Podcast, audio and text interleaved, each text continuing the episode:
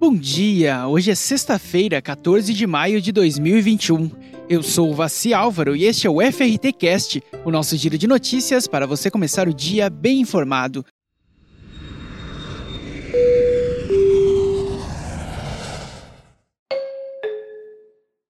No programa de hoje, OMT lança concurso global para startups de turismo rural. Feira de Turismo de Madrid prevê público de 100 mil pessoas. Ministério do Turismo e Marinha debatem parcerias voltadas ao turismo náutico.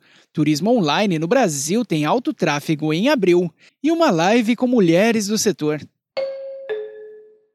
acelerar o desenvolvimento rural por meio do turismo e favorecer o alcance dos Objetivos de Desenvolvimento Sustentável. Esta é a meta de um concurso global de startups realizados pela Organização Mundial do Turismo, que até 1 de julho vai selecionar empreendedores com ideias inovadoras para superar impactos da pandemia e ajudar comunidades rurais a aproveitar oportunidades a partir da retomada do turismo. Os vencedores da competição terão direito a vários benefícios, como bolsas de estudo e tutoria da OMT e de parceiros.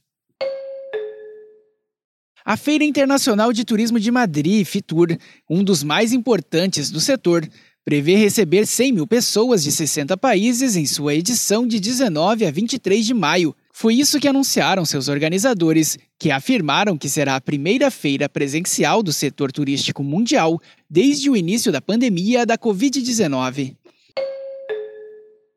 Parcerias voltadas ao turismo náutico foram tema de uma reunião entre o ministro do Turismo, Gilson Machado Neto, e o comandante da Marinha no Brasil, Almirante Almir Garnier Santos. Outro tema do encontro foi a superação de gargalos técnicos e burocráticos, como em portos e no tráfego marinho, por exemplo, de forma que o Brasil possa ter cruzeiros marítimos permanentes durante todo o ano.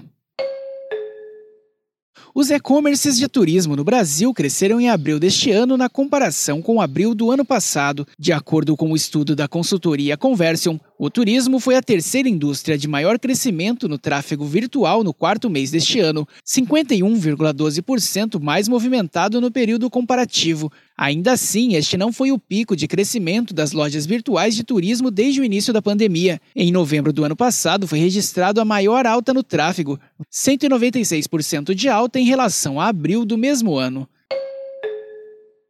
No próximo dia 22, a plataforma Turismo Virtual no Brasil vai promover uma live em homenagem às mães brasileiras, aproveitando ainda o ensejo do Dia das Mães. A programação da live inclui uma série com quatro entrevistas, ouvindo algumas mulheres que contam suas histórias de luta e conquistas. O evento será transmitido no próprio site do Turismo Virtual no Brasil e pelas redes sociais da empresa.